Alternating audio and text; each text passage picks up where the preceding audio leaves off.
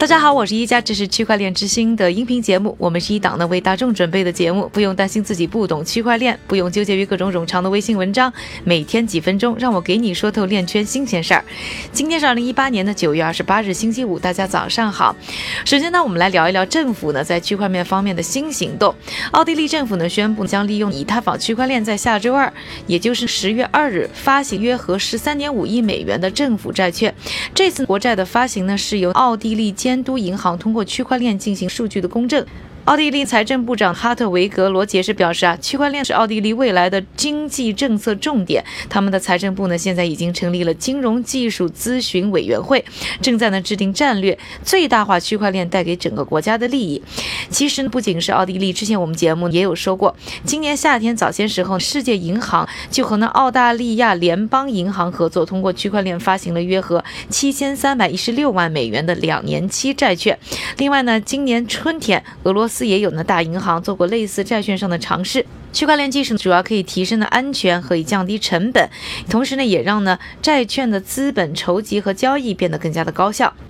而奥地利政府呢，其实去年十二月就开始推动一项旨在开发区块链技术商业应用的新区块链研究工作，还在维也纳大学设立了数字经济研究所。私营部门呢，也对区块链技术呢跃跃欲试。比如说，奥地利主要的能源供应商之一维也纳能源公司，在去年春天呢，就和加拿大的分布式账本技术咨询公司 BTL 集团，并且和会计事务所呢安永合作。短期目标呢是开发能够呢有效管理、确认匹配交易，并且监管合规的区块链技术。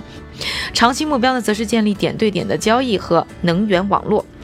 说完了政府的应用呢，再来看一看在金融方面的一些创新。区块链支付初创公司 Vim 刚刚宣布呢，他们完成了一笔呢两千五百美元的战略投资。那领投方呢是华尔街巨头高盛，呃，其他跟投的包括前身是谷歌风投的 GV 以及硅谷银行等大牌的投资机构。那截止目前呢，Vim 总融资额已经达到六千九百三十万美元。那专攻的国际支付业务的 Vim 呢备受关注，某方面呢是因为它的用户增。长能力极强，这家呢总部位于旧金山的公司，二零一五年五月第一轮融资的时候呢，客户的数量才只有五百九十个，而现在呢已经增长到了八万多个，分布在全世界九十六个国家。下面呢我们来具体说一说他们的模式啊。传统上进行国际付款呢，大多数要使用一套叫做 SWIFT 的银行间结算系统。那这套系统呢已经有四十年的历史，不仅要价昂贵，而且呢还不太靠谱，会出现呢付款丢失的问题，整个的管理呢也非常的不透明。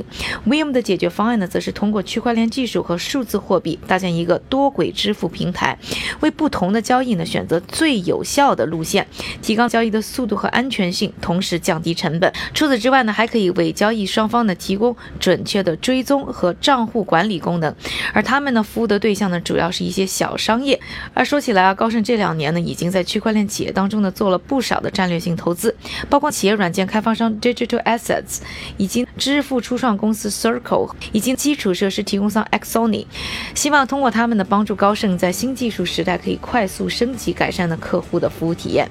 谷歌旗下的 GV 呢，则更现实一些，这两年呢，也在区块链公司上啊布局不少，分别投资了分布式云计算初创公司 Storage、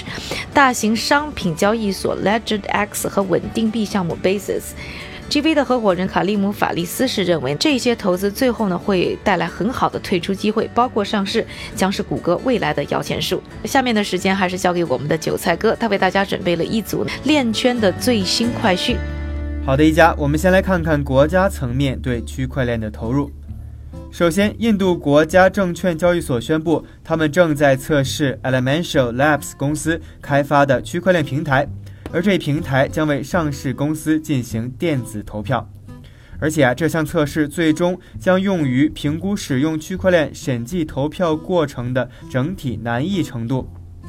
另外，中国交通银行刚刚发行了首单基于区块链技术的个人住房抵押贷款资产支持证券，而这笔证券价值九十三亿元人民币，是通过交通银行的专有区块链网络发行的。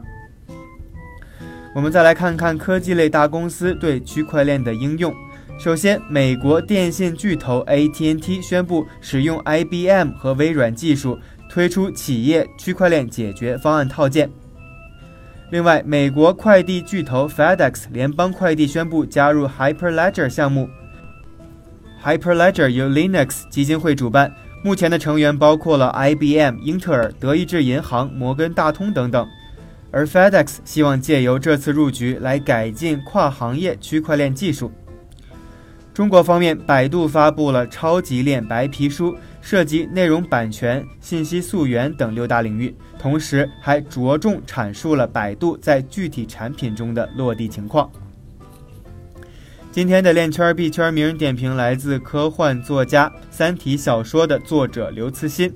他最近发文表示，目前区块链还在一个有限的范围，还面临着很多很多的问题，比如运行效率等等。但是以后至少有可能会迅速的发展起来，并且啊将会以很快的速度代替我们现有的经济体系。感谢韭菜哥的分享，也感谢各位的收听。区块链之星还原区块链最真的样子，我是一加，祝大家周末愉快，我们下周再见。